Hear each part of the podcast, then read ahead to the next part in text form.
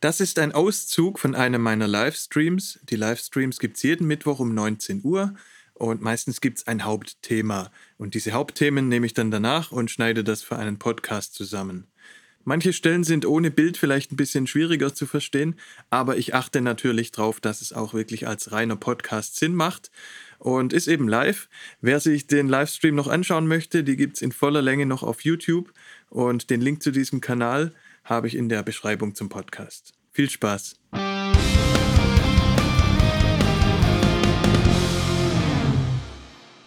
Einen wunderschönen guten Abend. Heute schauen wir uns zwei große Hits an von zwei riesengroßen Bands, von Queen und Toto. Schauen uns die Produktion an, analysieren die wieder ein bisschen. Wir können ja immer was lernen ne, von den ganz Großen und auch von echten Instrumenten, von Musikern mit echten Bands noch von damals. Da gibt es so viel, was man sich abgucken kann oder sich inspirieren lassen kann. Und deshalb schauen wir heute mal in diese zwei Sessions rein, schauen uns wieder die Spuren an, was die so gemacht haben, wie die sie aufgenommen haben. Ist ja auch schon fast historisch interessant aus einer Perspektive. Ne? Das ist so lange her schon, die zwei Songs, die wir uns angucken. Ja, und vorletzter Stream für dieses Jahr. In zwei Wochen gibt es noch einen. Nächste Woche ist ja Weihnachten. In zwei Wochen am Freitag ist genau der 31. Da gibt es auch einen Silvester-Stream. Dann 17 Uhr werde ich schon anfangen, ein bisschen Champagner zu trinken. Mal gucken, ob das gut geht. Letztes Jahr hatten wir Jägermeister. Dieses Jahr gibt es Champagner. Mal gucken. Ja, und freue mich natürlich auch, wenn ihr Bock habt, da 17 Uhr schon mit mir drin zu sein und schon mal ein bisschen vorzuglühen dann in zwei Wochen. Da gibt es dann auch wieder einen Jahresrückblick natürlich und es gibt die Charts-Analyse, die Auflösung. Wir haben ja Prognosen abgegeben. Die haben wir hier drin. Das hatte ich letztes Mal auch schon gezeigt, vor zwei Wochen. Wir hatten zu fünf Fragen Prognosen abgegeben. Wie viele der zehn erfolgreichsten Songs 2021 aus den deutschen Singlecharts sind auf Deutsch? Wie viele beinhalten Rap? Wie viele ändern das Akkordschema im Laufe des Songs? Wie viele sind länger als drei Minuten? Wie viele sind von einem Newcomer, der davor noch nie in den deutschen Single- oder Albumcharts war? Und hier unten sind dann eure ganzen Prognosen. Und dann schauen wir mal, wer gewinnt. Ich weiß noch nicht, was der Preis sein wird, aber bestimmt irgendwas Cooles. Fällt mir schon noch was ein, bis in zwei Wochen. Und ja, bin auch gespannt. Ich habe ja auch mitgetippt und wir haben dann auch Durchschnittswerte von unseren Tipps hier stehen. Und ja, ich bin richtig gespannt. Ich warte noch mit der Auswertung bis wirklich direkt vor Silvester, weil sich ja noch ein bisschen was tun kann in den zwei Wochen. Und dann werde ich wieder googeln, was waren die zehn erfolgreichsten Songs in den Singlecharts aus diesem Jahr. Und dann werde ich das ausfüllen. Und dann sehen wir, wer recht hatte. Das passiert also alles in zwei Wochen. Und genau, ansonsten ja einfach so wieder ein bisschen Jahr ausklingen lassen, mal zurückgucken, was ist dieses Jahr alles passiert, was war alles schön, was war in den Streams so, was waren die Highlights, was ist so generell auch im Musikbusiness passiert. Das dann in zwei Wochen. Für heute haben wir die zwei Songs und gehen, würde ich mal vorschlagen, direkt rein. Wir starten mit Rosanna. Das ist eine Session von Toto, eine der erfolgreichsten Bands. Sagt wahrscheinlich fast allen was, aber wenn nicht, wir spielen den Song auch gleich mal an. Gehört habt ihr den alle schon, ganz klar. Aber dann achten wir jetzt gleich mal auch ein bisschen schon auf die Sounds, aufs Arrangement. Und ich würde ihn zumindest mal bis zum ersten Refrain vorspielen und dann gehen wir da noch in die Spuren rein. Ne, mitvoten kann man jetzt natürlich nicht mehr, weil jetzt steht ja schon fast alles fest. Also jetzt könnte man ja einfach gucken. Da wird sich nicht mehr so viel ändern, deshalb ist jetzt schon ein bisschen zu spät zum Mitvoten. Leider, aber wir machen bestimmt wieder eine ähnliche Aktion dann für nächstes Jahr. Könnten wir in zwei Wochen schon beginnen, dann können wir in zwei Wochen gleich voten für 2022. Okay, zurück zu dieser Session. Das hier ist der Song Rosanna von Toto und wir haben hier die Stems, wir haben das aufgeteilt, eine Kickspur, dann restliches Schlagzeug, Bass, Gitarren, Keyboards, Percussions und so eine gemischte Spur mit allem möglichen und wir haben die Vocals einzeln. Und da werden wir jetzt gleich mal reinhören und uns einen Eindruck verschaffen, weil der Song war ja extrem erfolgreich. Und klar, gehört haben wir den alle schon mal, aber heute achten wir auch mal ein bisschen, was da passiert. Arrangement-mäßig, Soundmäßig, Recording-mäßig. Ne? Der ist von 1982, ist schon ganz schön alt, der Song, aber klingt immer noch astrein, wie wir gleich feststellen werden. Und der hat damals zwei Grammys gewonnen auch. Ne? Bestes Instrumental-Arrangement war der 82 und bestes Gesangsarrangement. Das heißt auch jetzt aus der Songwriting-Sicht interessant ja, mal in die Vocal Arrangements reinzugucken und wie die Instrumente miteinander spielen, wie das ein Gesamtbild ergibt, finde ich bei dem Song ganz krass. Ja, und dann hören wir gleich mal rein. Bis zum ersten Refrain würde ich mal auf Play drücken. Ich weiß nicht, wie sehr der Mix jetzt am endgültigen Mix dran ist, aber schon verdammt nah. Also ich habe ein ganz kleines bisschen gelevelt, habe die Vocals, glaube ich, hier halbes dB lauter gemacht. Ne? Also ein ganz kleines bisschen habe ich es angeglichen, aber es klingt schon sehr nah dran am Originalmix. Und ich spiele euch jetzt mal bis zum ersten Refrain vor, damit wir uns alle mal an den Song nochmal erinnern. So.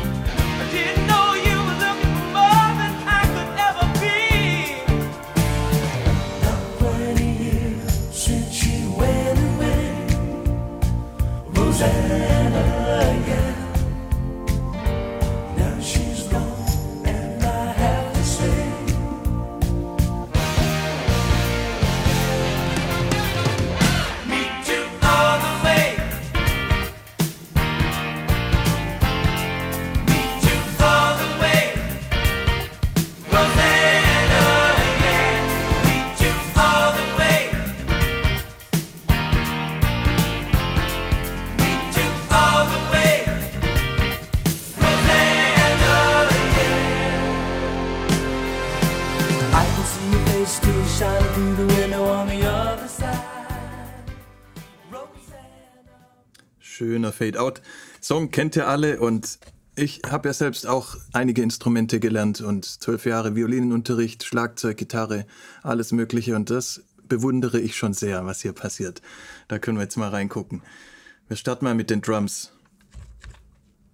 Und dann nehmen wir den Bass dazu, ne? Fundament, Groove, Schlagzeug und Bass.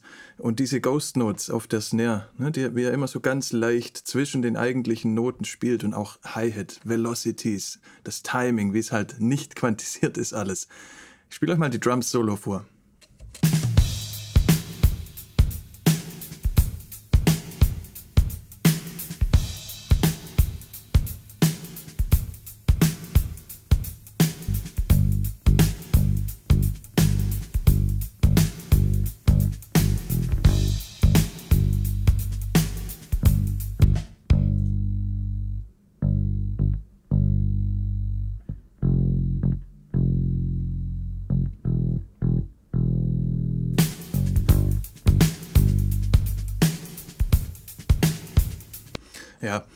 Das ist halt ein krasser Schlagzeuger. Aber ist klar, in Toto, in der Band ist jeder Instrumentalist einer der besten der Welt wahrscheinlich auf dem jeweiligen Instrument.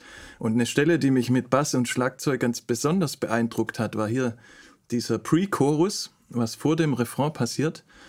Und da insbesondere auch der Bass. Ich spiele euch zuerst die Drums nochmal vor an der Stelle und dann schalte ich den Bass dazu und dann erkläre ich, was ich meine.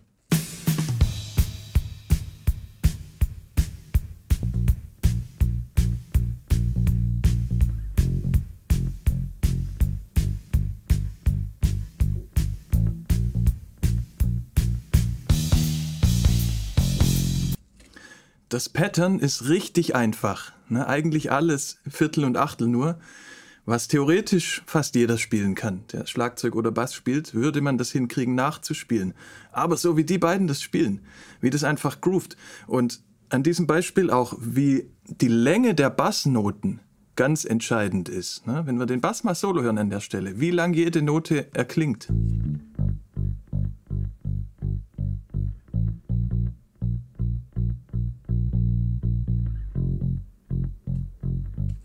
Und wie die auch eben nicht alle genau im Timing sind, sondern wie das so schön laid back kommt. Ich spiele es nochmal mit Schlagzeug zusammen.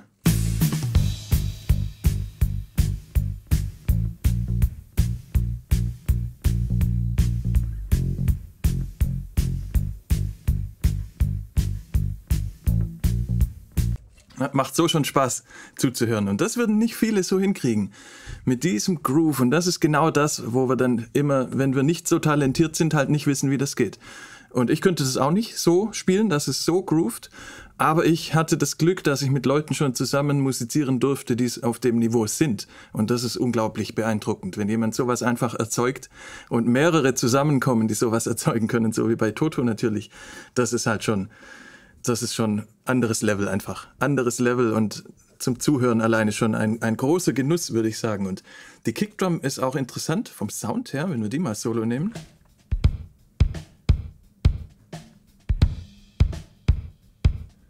Hört ihr den Hall? So ein Gated Reverb, so ein Hall, der dann abgeschnitten wird, was eigentlich auf der Snare immer drauf war, haben die auf die Kickdrum drauf gemacht. Damals haben wir alles damit vollgeknallt. Also das war auch noch ein bisschen vor meiner Zeit, aber die haben damals alles damit vollgeknallt. Gated Reverb.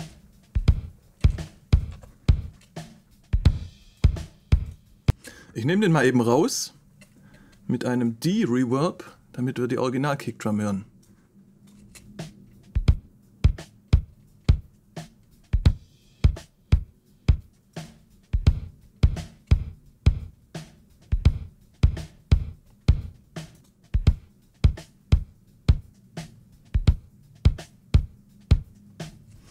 Das würde sich heute auch nicht wirklich jemand trauen, so einen Hall auf eine Kickdrum zu machen, wahrscheinlich. Also wenn man so einen 80s Sound nachahmen möchte, hat viel mit Hall zu tun ne? und mit den ganzen Lexikon-Hals von damals und gerade auch Gated Reverb war ja riesig in den 80ern, dann auch mit Genesis und sowas. Dieser ganze Trademark Drum Sound, der da aufkam. In the Air Tonight, ne? Phil Collins. Und ja, das sind mal die drei Spuren. Dann kommen Gitarren dazu.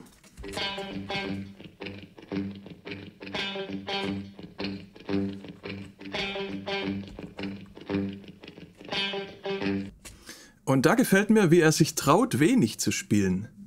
Also die haben natürlich, die wissen selbst, dass sie Legenden sind, zu dem Zeitpunkt schon waren und müssen sich wahrscheinlich auch nichts mehr beweisen und sind happy, ihre Rolle zu erfüllen in dem Song. Und die Gitarre hat ihre Stellen, wo sie auch richtig Action macht, aber wie er die Strophe spielt und auch die, die Bridge dann, den Pre-Chorus, finde ich auch richtig gut. Einfach die Ergänzung. Ne? Sich nicht in den Vordergrund drängeln, einfach nur eine Oktave an der Stelle.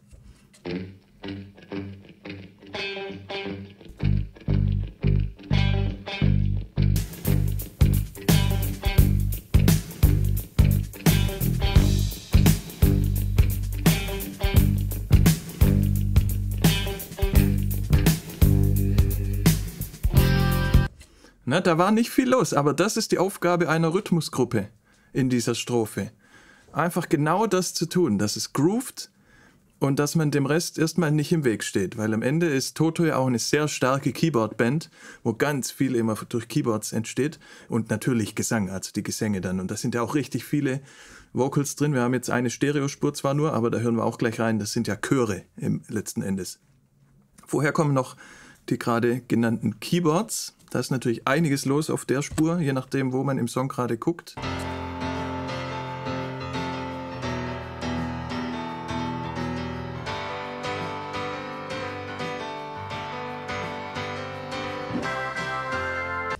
Und wenn ihr beim Klavier gut aufs Timing achtet, der Bass war ja eher so ein bisschen laid back, der kommt eher so tendenziell an manchen Stellen ein Tick zu spät, was es geil macht. Und das Klavier ist eher ein bisschen vorgezogen sogar an manchen Stellen. Man hört ja im Hintergrund, hört man die Drums auf der Spur und das Klavier spielt manchmal sogar einen Tick zu früh.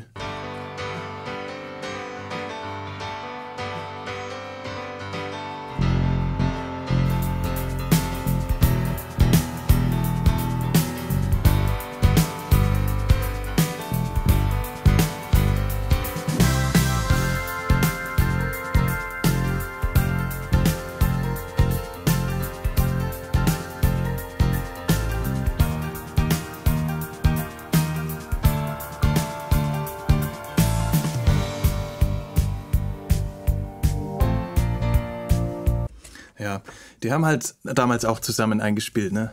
Das ist halt auch das Ding.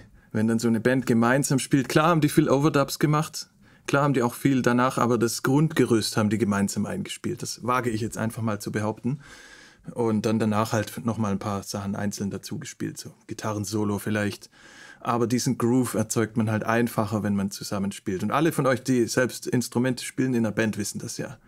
Dann haben wir noch diese gemischte Spur hier, da ist Percussions drauf, aber auch noch mal ein paar Keyboards leider. Das habe ich nicht einzeln gekriegt hier. Aber die Keyboards sind am Anfang alleine und die mit den Drums zusammen, äh, äh, die Percussions meine ich. Ja, da kommt schon eine Gitarre dazu, aus unerfindlichen Gründen, aber wir können das Intro mal anhören, nur die Drums und die Percussions.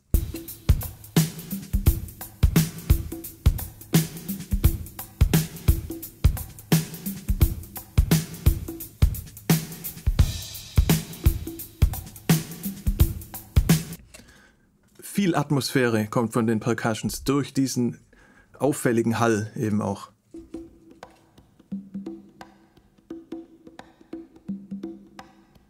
Ja, und so ein Trick, den wir häufig machen, ist ja, Instrument ist auf einer Seite gepennt und den Hall penne ich mehr auf die andere Seite. Und den Eindruck habe ich hier, weil die Percussion kommt links lauter, aber der Hall der Percussion scheint rechts ein bisschen doller zu sein.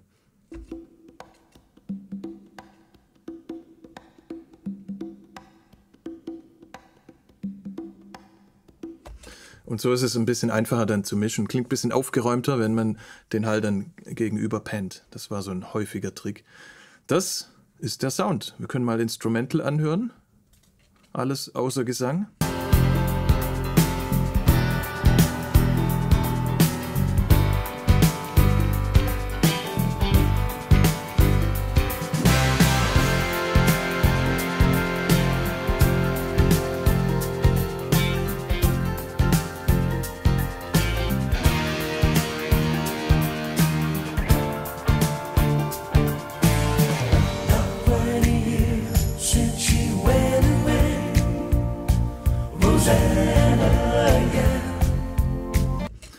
Die Stelle, da kriege ich so Gänsehaut, nur von den Vocals. Also den Grammy für beste, äh, Gesang, fürs beste Gesangsarrangement, der es verdient, würde ich sagen. Ich weiß nicht, wie Grammys damals waren, ob das auch schon eher so ein Business-Move war und ehe alles anders entschieden wurde, was jetzt zumindest vermutet wird. Vielleicht war sie damals noch etwas aufrichtiger, aber ich spiele euch die Stelle mal nur die Vocals vor. Also das finde ich zum Beispiel richtig krass. Not quite a year since she went away. Rosanna, yeah. Now she's gone and I have to say. Jedes Mal Gänsehaut. Kann ich nichts machen. Und hört ihr die Bässe? Da ist einfach kein Low-Cut drauf. Ne, alle diese Pseudo-Regeln, die wir heute lernen, ich zeige das mal im Analyzer unglaubliches Low-End. Man hört ja sogar, wie die mit den Füßen zum Takt mitklopfen. Das hätte man schon rausschneiden können.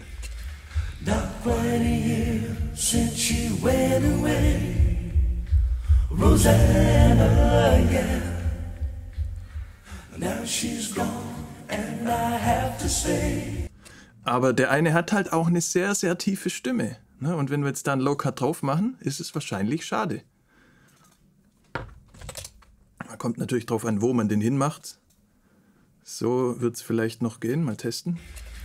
Not quite a year since she went away. Rosanna, yeah. Now she's es verliert bereits ein bisschen Fülle. Ja, ich fände es schade. Also das würden 99% der Mixing Engineers würden heutzutage das rausschneiden unten. Die haben es damals einfach drin gelassen. Es hat mehr Fülle, es klingt schöner, finde ich. Und im Mix es ja auch nicht. Das ist ja immer der entscheidende Punkt. Ne? Wenn es im Mix klar geht und wenn man diese Füße und diese tiefen Frequenzen im Mix nicht mehr hört, aber die Stimme wärmer klingt, dann ist es eine Verbesserung. Ich weiß nicht, was ich gemacht hätte. Wahrscheinlich irgendwie so. Ne? Etwas noch tiefer vielleicht, bisschen rausgenommen, aber frag mich dann halt gleichzeitig, warum hätte ich es dann eigentlich gemacht, wenn es im Mix funktioniert? Weil wir es halt irgendwann so gelernt haben. Ne? Und das macht man ja nicht. Deshalb hätte ich es gemacht. Also die Stelle, ich zeige sie euch nochmal. Das ist eine meiner Lieblingsstellen in dem Song. Not quite a year since she went away. Rosanna, yeah. Now she's gone, and I have to say. Yeah.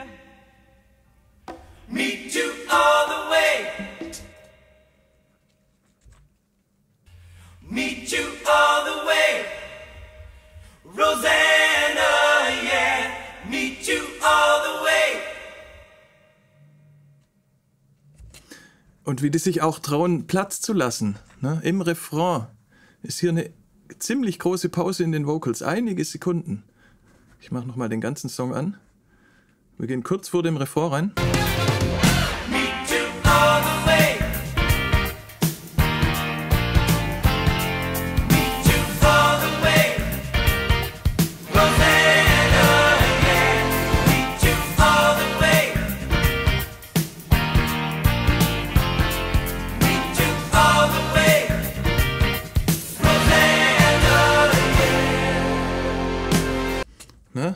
Lassen auch mal der Musik Platz.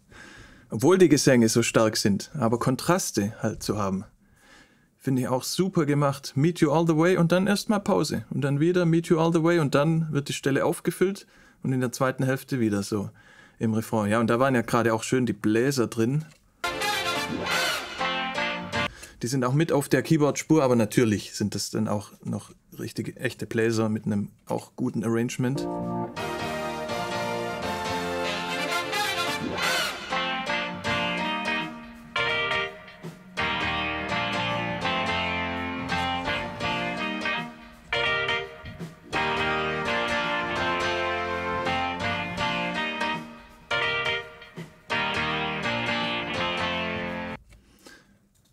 Ich habe mir an der Stelle ja noch die Gitarrenspur rausgepickt, wo ich auch bewundert habe, wie er das elegant auffüllt.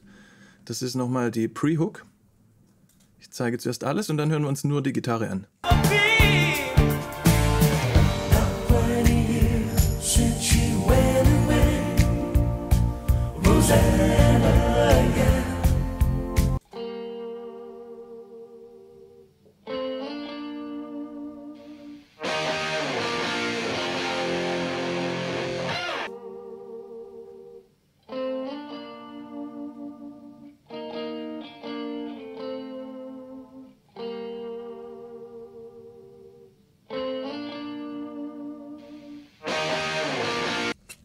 Wie Vibrato reinkommt in die Töne, wie er mit der linken Hand langsam anfängt zu schwingen und die Töne dann modulieren. Das ist alles so eine Punktlandung, das ist so elegant. Und die Sounds zum Beispiel finde ich jetzt gar nicht besonders speziell oder so. Gitarrensounds, Basssound, Kickdrum-Sound. Also die Gitarrensounds wage ich jetzt einfach auch zu behaupten, würden wir mit einem Plugin wahrscheinlich hinkriegen, mit einem simulierten Amp heutzutage. Wenn wir halt so spielen könnten.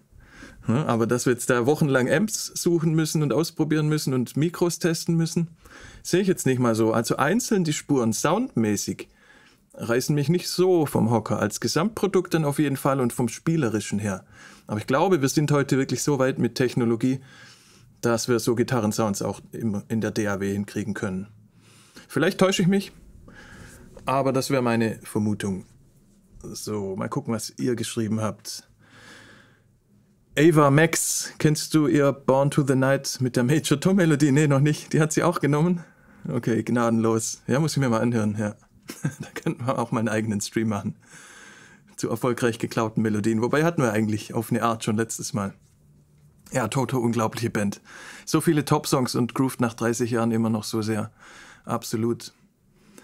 Leland Sklar, der Bassist von Phil Collins, hat einen eigenen YouTube-Channel und zeigt, wie er die ganzen Lieder spielt. Ja, der Drummer von Michael Jackson damals auch, der hat auch einen eigenen Kanal, wo der auch die Songs mitspielt. Ist auch unfassbar natürlich, aber den hier kenne ich noch nicht, werde ich mir anschauen. Screenshot.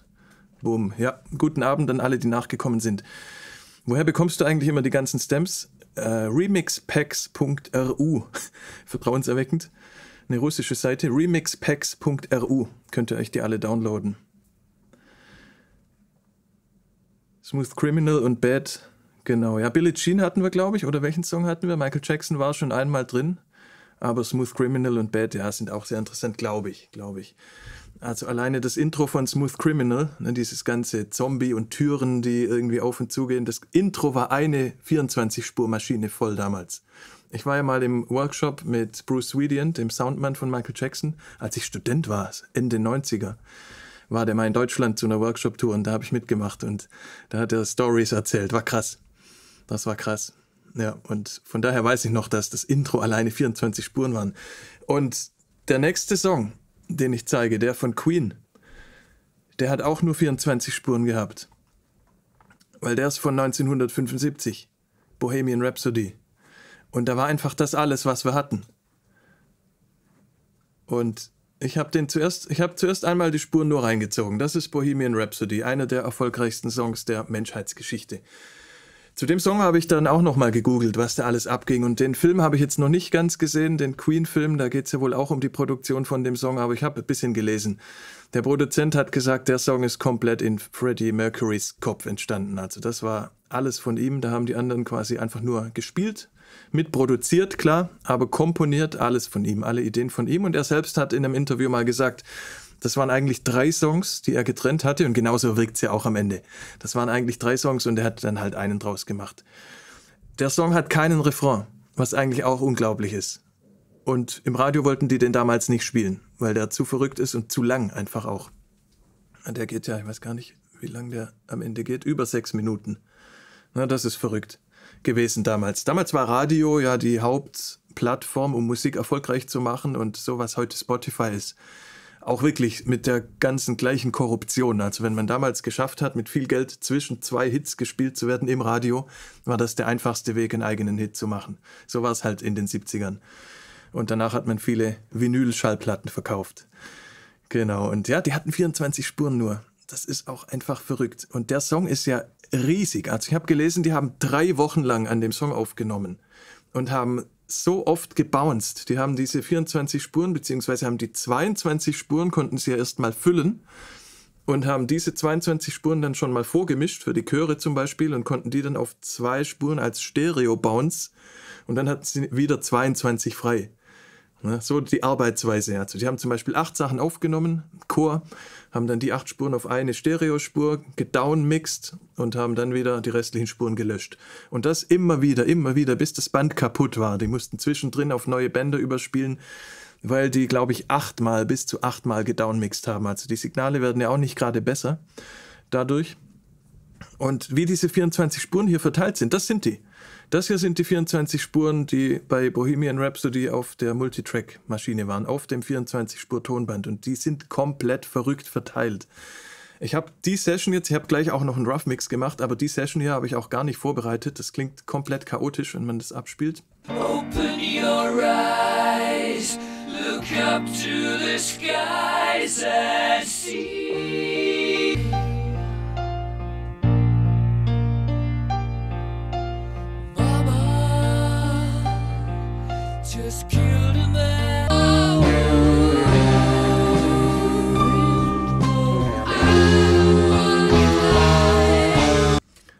Also da gibt es noch einiges zu tun und was ich interessant fand, ist, man merkt halt hier genau die Spur zum Beispiel. Merkt genau, dass die jeden Millimeter dieser 24 Spuren genutzt haben. Auf der Spur ist hier zuerst very, very Chöre, hier dann nochmal. Und weiter hinten.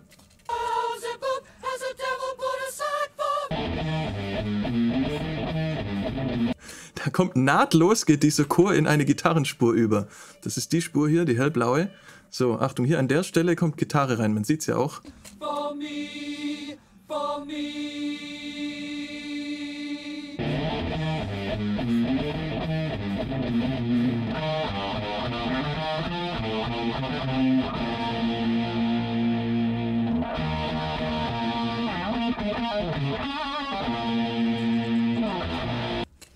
Ja, verrückt. Also ich kann mir gar nicht vorstellen, wie man das danach gemischt hat, ohne DAW. Heutzutage easy, wir zerschneiden das alles, machen da 100 Spuren draus. Aber wie haben die das geschafft, die Kontrolle zu behalten über diese Produktion? Und ja, ich habe auch zwei Zitate vom Produzenten. Das war der Roy Thomas Baker und der hat einmal gesagt, it was a complete madness, kompletter Wahnsinn die Produktion. Und das zweite, was er gesagt hat, war, we, we never stopped laughing. Wir haben nie aufgehört zu lachen weil wohl der Freddy immer mit noch mehr Chören kam. Am Schluss dieser Opernteil. In Wikipedia wird der Song ja sogar in vier oder fünf Teile zerlegt. Das sind nicht nur drei Songs, sondern die identifizieren ja so wie fünf Kapitel oder vier, ich weiß nicht mehr genau. Und der eine ist halt der Opernteil mit den ganzen Chören. Und da meinte der, das hat nicht aufgehört. Die haben einfach drei Wochen lang in dieses Mikro reingesungen. Und auf der nächsten Spur hier ist es auch so. Da sind auch zuerst Vocals drauf. Hier vorne.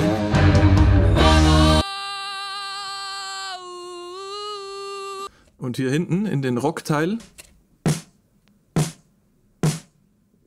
ist da nochmal eine Snare da auf einmal, auf derselben Spur. Das heißt, die hatten am Mischpult, wahrscheinlich haben die automatisiert, wie die Verrückten, das gab es ja so langsam schon. Damals haben die dann da, keine Ahnung, oder sie haben es beim Bouncen schon EQ'd, komprimiert in die richtige Lautstärke gebracht, haben beim Downmix wahrscheinlich schon gemischt in der Art. Ne? Aber das ist ein produktionstechnisch auch eine Leistung, wo man heute gar nicht mehr richtig einschätzen kann, wo man auch gar nicht mehr gefordert ist, heute aus der Perspektive zu arbeiten.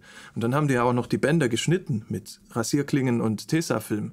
Also das ist eine verlorene Kunst, das ist jetzt auch nicht schlimm. Also ich bin froh, dass das weg ist. Ich mache das lieber in der DAW. Aber krass, die, die Produ Produzenten und die Toningenieure damals, richtig, richtig krass. Also das ist fast so eine große Leistung, wie den Song zu schreiben am Ende. Gut, Spaß natürlich. Aber ihr wisst, was ich meine. Deshalb habe ich die Session erstmal genommen und aufgeräumt. Und das hat gedauert. Ich habe hier einen Rough Mix gemacht, habe mir das alles mal zerlegt, habe die Spuren mal so zusammengepackt, dass Vocals hier alle grün sind unten Oben haben wir dann die Musik, das heißt blau habe ich alle Drums, dann haben wir drei Bassspuren, die sind rot, haben hier Klavier auf drei Spuren, alles gelbe sind Gitarren. Und bin jetzt nur durch das Zerschneiden schon auf 45 Spuren gekommen. Und wenn man das jetzt ordentlich machen würde und das richtig mixen würde, das wäre wirklich eine Aufgabe übrigens, den Song zu mixen, würde man wahrscheinlich bei 60 oder 70 Spuren landen. Weil die halt wirklich alles genutzt haben, wo noch Platz frei war.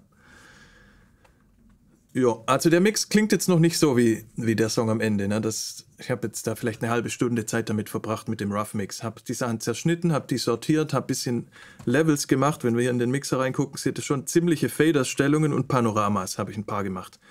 Aber noch nicht mal ein fertiger Rough Mix. Na, das war mir jetzt viel zu viel, das alles zu sortieren. Wir wollten ja auch in die Produktion reingucken. Den fertigen Song kennen wir ja schon. Ich habe ein paar Spuren und ein paar Stellen auch gemutet weil die Main Vocals gibt es insgesamt viermal, also er hat vier Takes eingesungen und ich habe mir die auch solo angehört. Das Resultat, das wir im fertigen Song haben, scheint eine Mischung zu sein aus den vier Spuren. Also die haben eine Stelle von der Spur genommen, andere Stelle von der Spur. Ich habe jetzt einfach mal die, die, wo ich den Eindruck hatte, die ist am meisten das Original, die habe ich jetzt übrig gelassen, habe die anderen dreimal gemutet. Also die Vocals klingen jetzt auch nicht immer so wie das Original. Und ja, Hören wir mal rein in die Produktion. Vielleicht starten wir mal ohne Vocals. Hören uns zuerst mal die Musik an.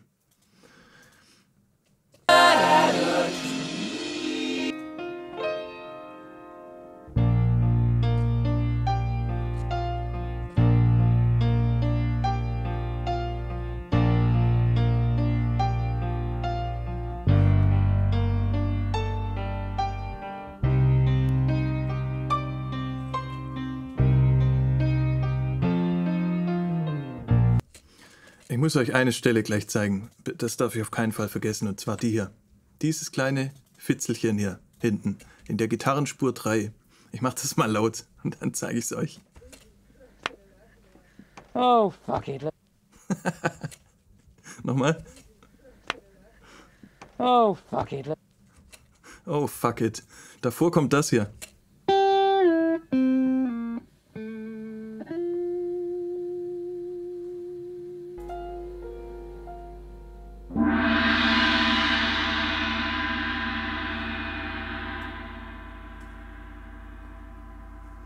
Und dann blieb wohl die Aufnahme noch an. Und das war dann wohl die Meinung des Gitarristen. Oh, fuck it. Haben sie mal gepflegt drin gelassen. Kann man machen. Und Klavier, das wir gerade schon gehört haben, da ist mir auch am Anfang was Interessantes aufgefallen.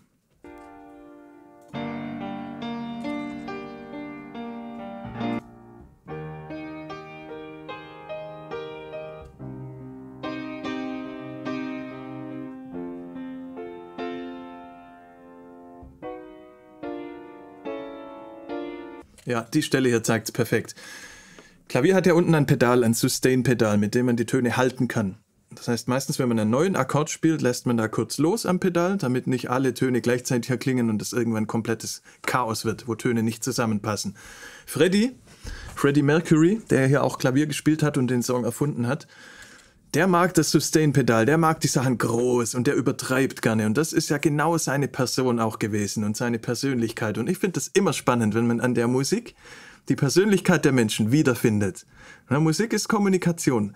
Und ich finde, an der Stelle ist das ist einfach Freddy gewesen. Er drückt die ganze Zeit das Sustain-Pedal. Sustain er will die Sachen so groß wie es geht, er will das so übertrieben wie es geht. Achtet mal drauf, wie alle Töne ineinander klingen. Und das würden die meisten Pianisten nicht so machen.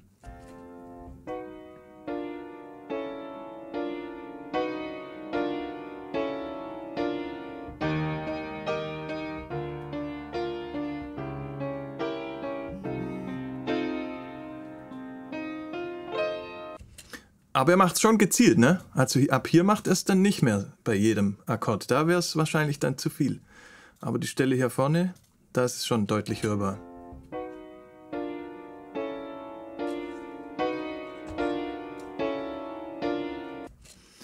Dann kommt der Bass dazu, da haben wir drei Spuren, die haben wahrscheinlich drei verschiedene Mikros gehabt, vielleicht ist eins ein DI-Signal. Wir können ja mal an der Stelle hier die drei Bassspuren uns anhören.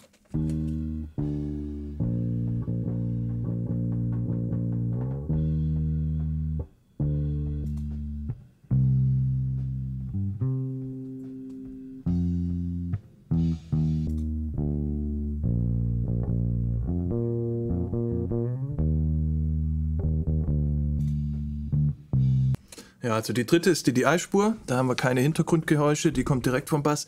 Und die oberste und die zweite sind zwei verschiedene Mikros. Wahrscheinlich ein dynamisches, ein Kondensator. Ich weiß nicht, wie die es am Ende gemischt haben, aber wenn ich alle drei Spuren gleichzeitig abspiele, klingt es erstmal nicht schlecht.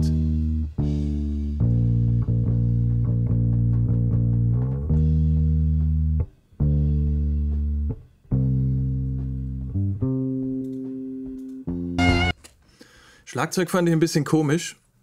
Da haben wir so eine halbe Kickspur, aber die klingt auch sehr räumlich.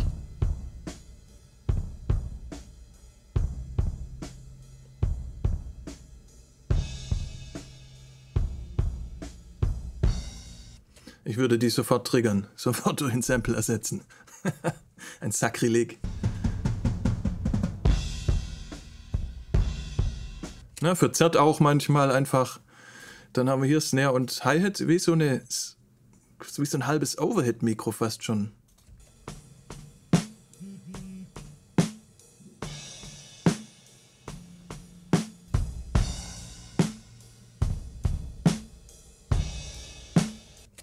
Und dann haben wir die zwei echten Overheads. Aber na, wir sprechen auch von den 70ern. Der Song ist halt einfach 75 gemacht worden. Ne? Der geht, wird bald 50. Overheads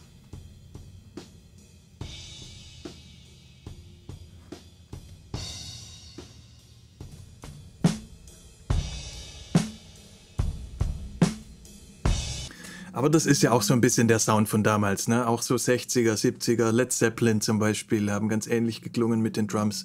So war es halt einfach.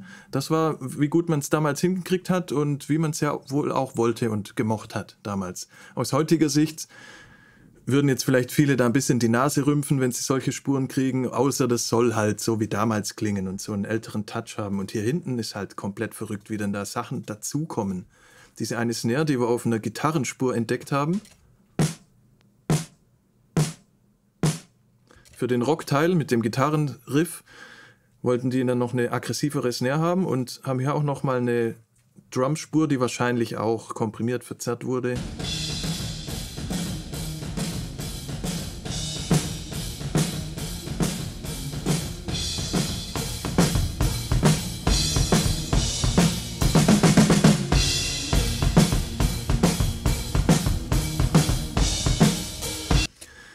Sind sehr schön in Phase, die ganzen Mikros. Und damals gab es ja noch keine DAWs. Das heißt, die haben beim Mikrofonieren haben die darauf geachtet, dass die Mikros miteinander funktionieren. Und das ist halt auch eine sehr hohe Kunst. Also alle gemeinsam, finde ich, ist schon ein geiler Drum-Sound.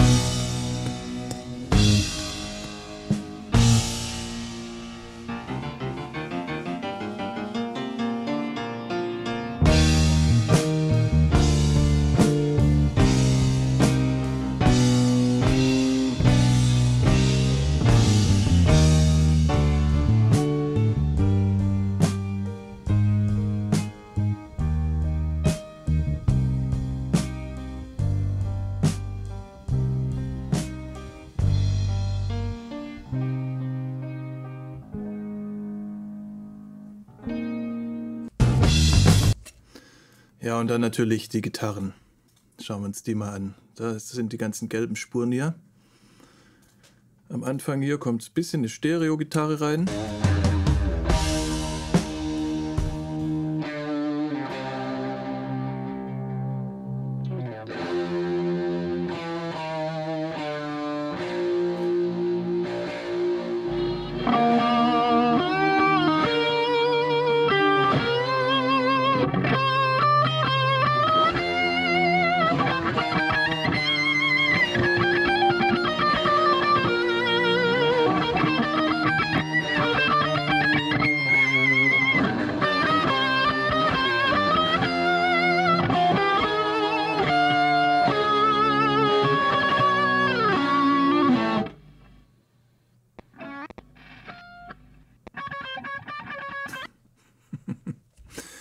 Und ja, ich meine jetzt nicht die zwei Schnipsel am Schluss, ich meine generell, was die alles drin lassen.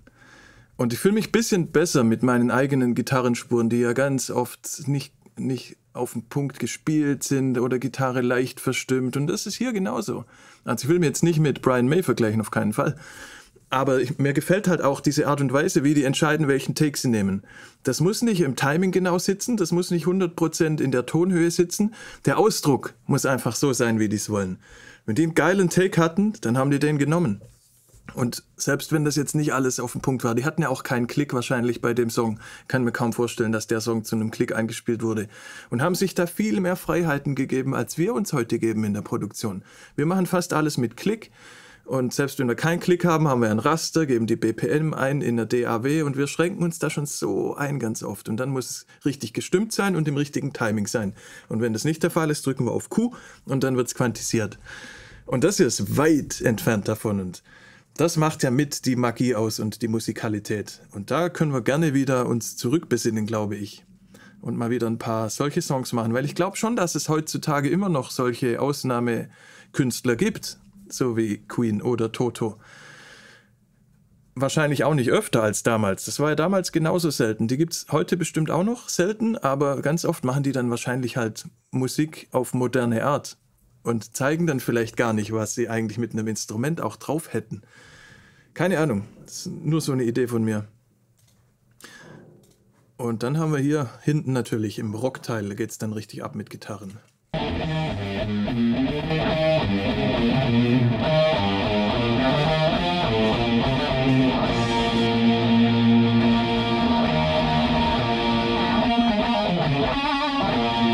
Auch wie stark die komprimiert ist, ne? Schon bei der Aufnahme. Weil Plugins gab es nicht und die, der beste Kompressor, das war einer. Einer war halt der beste im Studio und der war in der Aufnahmechain drin normalerweise. Das heißt, man konnte diesen einen besten Kompressor, den man im Studio hatte, konnte man ja auf jedes Signal drauf machen, wenn man das schon bei der Aufnahme gemacht hat. Zumindest bei den Spuren, die man nach und nach aufgenommen hat, so wie die ganzen Gitarren. Weil mit einem Gitarrist konnte man ja schlecht hier fünf Gitarren gleichzeitig aufnehmen. Das heißt, die Gitarren wurden ja auch nach und nach noch mit dazu aufgenommen und dann konnte man jedes Mal diesen Kompressor reinnehmen, auch auf jeder Vocalspur dann den besten Kompressor reinnehmen. Heutzutage müssen wir halt nicht mehr so produzieren, weil wir die Plugins haben. Aber damals mit dem Outboard-Equipment haben die noch viel mehr bei der Aufnahme einfach schon eingestellt. EQ, Kompressor. Ja, und da hinten geht es dann richtig los. So, ich habe einen Gitarrenbus auch gemacht. Hören wir uns den mal an.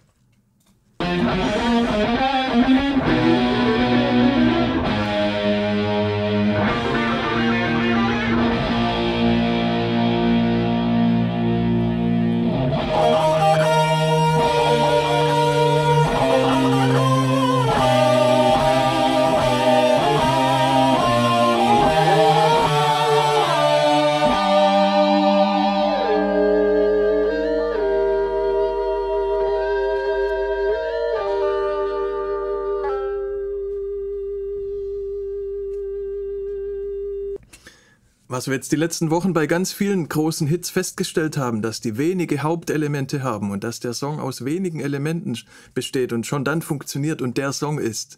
Mit vier, fünf Hauptelementen nur. Fast bei jedem Song so gewesen. Ist hier halt gar nicht. Also das hier ist einfach eine Materialschlacht. Und kein Refrain. Der Text ist ja auch eher depressiv eigentlich sogar, nihilistisch.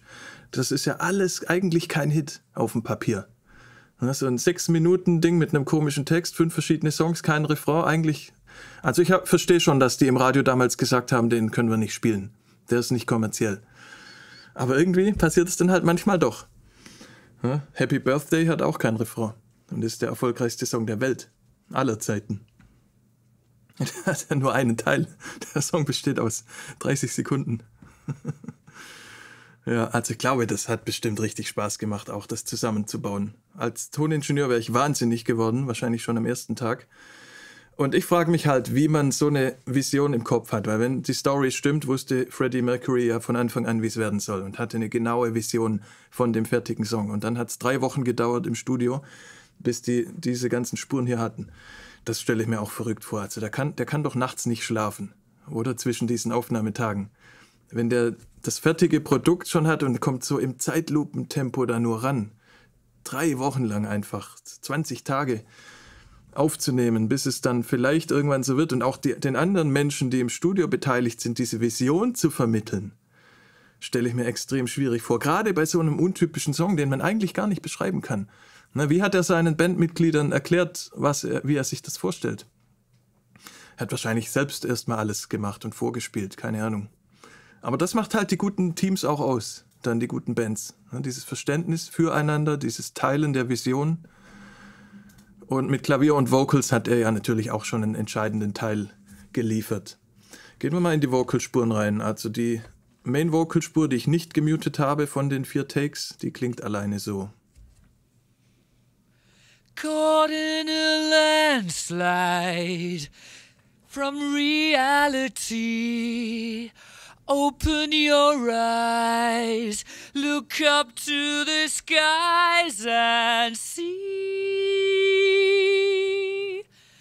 I'm just a poor boy, I need no sympathy. Da sind so ein paar Plopper drin, so explosive P-Laute, da sind auch einzelne Töne drin, die man heute melodinen würde, wahrscheinlich bisschen hinschiebt, hat man damals nicht gemacht. Teilweise geht es mir schon so mit den alten Songs von damals, die ich auch seit 30 Jahren kenne und geliebt habe damals, dass mir aus heutiger Sicht dann auffällt, dass die ganz schön schief gesungen sind. Der jetzt nicht, natürlich, aber so andere große Songs sind teilweise so gesungen, dass man die heute gar nicht mehr so 100% akzeptiert, dass es einen ein bisschen rausreißt beim Zuhören. Weil ich zumindest mich im Laufe der, der Zeit irgendwann so an dieses Perfect Pitch gewöhnt habe, dass alle Tonhöhen jetzt stimmen in jedem Song. Und dass es mir auf einmal auffällt, dass es bei alten Songs nicht mehr so ist. Und damals hat es mich gar nicht gestört. Natürlichkeit haben die halt drin gelassen. Sie kannten es halt auch nicht anders. Na, klar sieht man das schnell so nostalgisch und sieht das als Vorteil, aber es wäre auch mal interessant, wie, wie die vier Jungs heute produzieren würden, wie das heute klingen würde. Wäre bestimmt auf eine andere Art auch geil. Ja, aber also mir geht es immer so, ich tendiere dann immer dazu, früher war alles besser und das alles als, damals hat man es noch echt gelassen, so ist es ja auch nicht nur. Also wir haben ja auch tolle Produktionsmittel heute. Ja, und mit den anderen Spuren war ich auch schnell überfordert dann, ne, was hier alles abgeht. Also die ganzen Chorstimmen. Machen wir mal das Intro an. Musik aus, nur a cappella. Is this the real life? Is this just fantasy? Caught in a landslide, no escape from reality. Open your eyes, look up to the skies and see. I'm just a poor boy, I need no sympathy. Because I'm easy come, easy go, little high, little low. Anyway, the wind blows doesn't really matter to me. To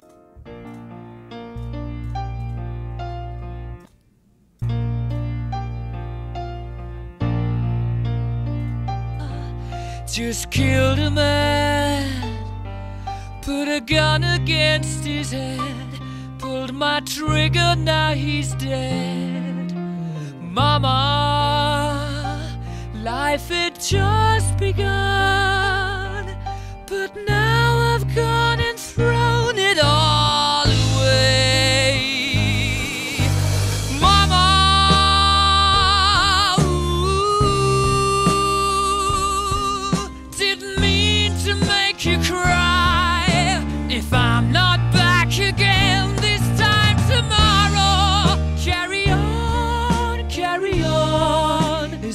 nothing really matters.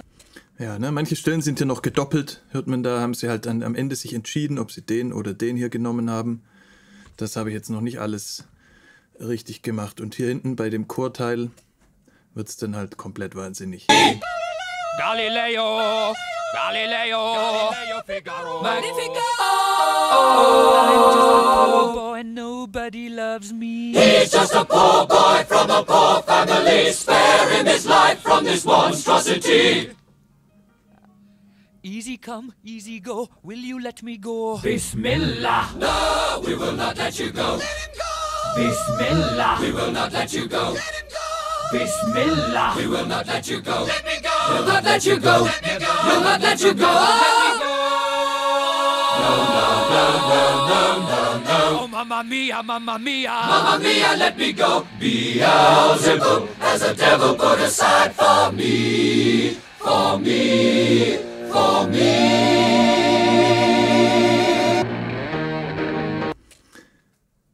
Wie dachten die, dass er sie nicht verarschen will mit dem Song? Also wie ist die Situation, wenn er kommt und sagt, das hier ist der Song und den nehmen wir jetzt auf, der kommt auf unser drittes Album, was glaube ich, viertes Album. Die waren ja schon groß, aber noch nicht riesig. Das war ja quasi mit der Durchbruch der Song. Wie nimmt man das als Gitarrist oder als Schlagzeuger wahr und fühlt sich einfach nicht komplett verarscht in dem Moment? Dass das ein ernsthafter Songvorschlag sein soll. Und wie wird das einer der erfolgreichsten Songs der Welt danach? Und wäre das auch ohne Wayne's World passiert? Das sind hier die offenen Fragen, ja. Und dann kommt hier natürlich die grandiose Stelle, die auch Gitarristen über Jahrzehnte geprägt hat. So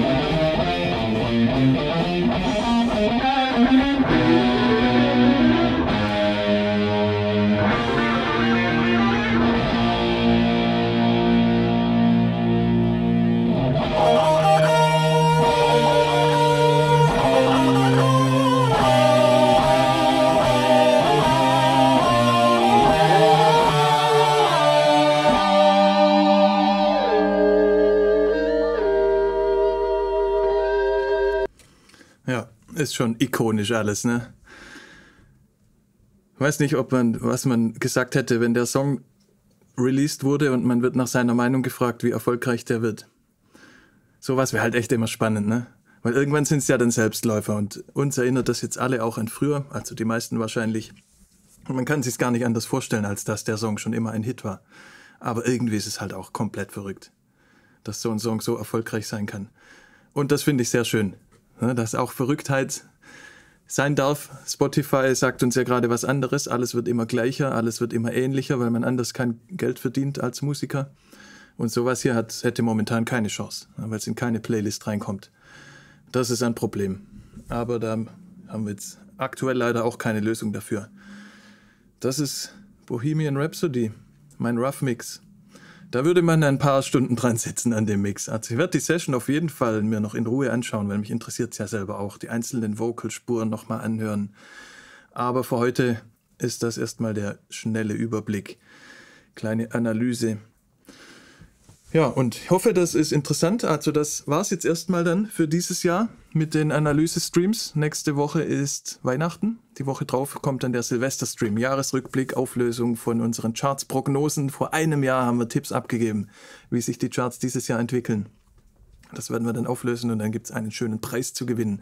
In zwei Wochen, am 31.12. um 17 Uhr gibt es wieder einen Livestream. Und da werden wir auch ein bisschen Vorschläge sammeln, was wir nächstes Jahr alles machen sollen, was wir da vorhaben. Also ich werde dann erstmal eine Streaming-Pause machen, mindestens mal im Januar, um mich selbst mal zu sortieren und was ich so möchte. Aber dann nehme ich natürlich auch gerne Vorschläge entgegen, was euch interessiert. Und ob wir hier weitermachen, einfach mit noch mehr Einzelspuren und wer sich die downloaden möchte, remixpacks.ru Auf der Website gibt es die ganzen Spuren und da, so wie ich das gesehen habe, kommen auch immer mal wieder neue Spuren nach. Da äh, gibt es immer mal neue Songs zum Downloaden. Ist auch ganz spannend. Ja, ist cool, ne? Sind schon krasse Songs, krasse Produktionen. War einfach eine andere Zeit damals. 24 Spuren auf einem Tonband und dann sowas zu veranstalten. Das ist fast noch das Verrückteste an dem ganzen Ding, aus Produktionssicht zumindest. Hoffe, hat euch gefallen heute. Wünsche euch wie immer ein wundervolles Wochenende. Wer Lust hat, am Sonntag bin ich 19 Uhr auf dem Producer Network wieder. Mixing-Tipps, paar Mixing-Tricks, meine Lieblingstricks fürs Mixen und meine Lieblings-Plugins werde ich da mal ein bisschen ansprechen und natürlich auch Fragen beantworten. Also da geht es eigentlich passend hier, aber dann wieder mehr in die Technik rein, natürlich in die Produktionstechnik. Sonntag 19 Uhr auf dem Producer Network. Hier bin ich dann in zwei Wochen wieder am 31.12. um 17 Uhr kleiner Silvester-Stream mit bisschen Champagner. Wir sehen uns, wann immer ihr wollt. Und ja, wie gesagt, schönes Wochenende und bis zum nächsten Mal. Tschüss.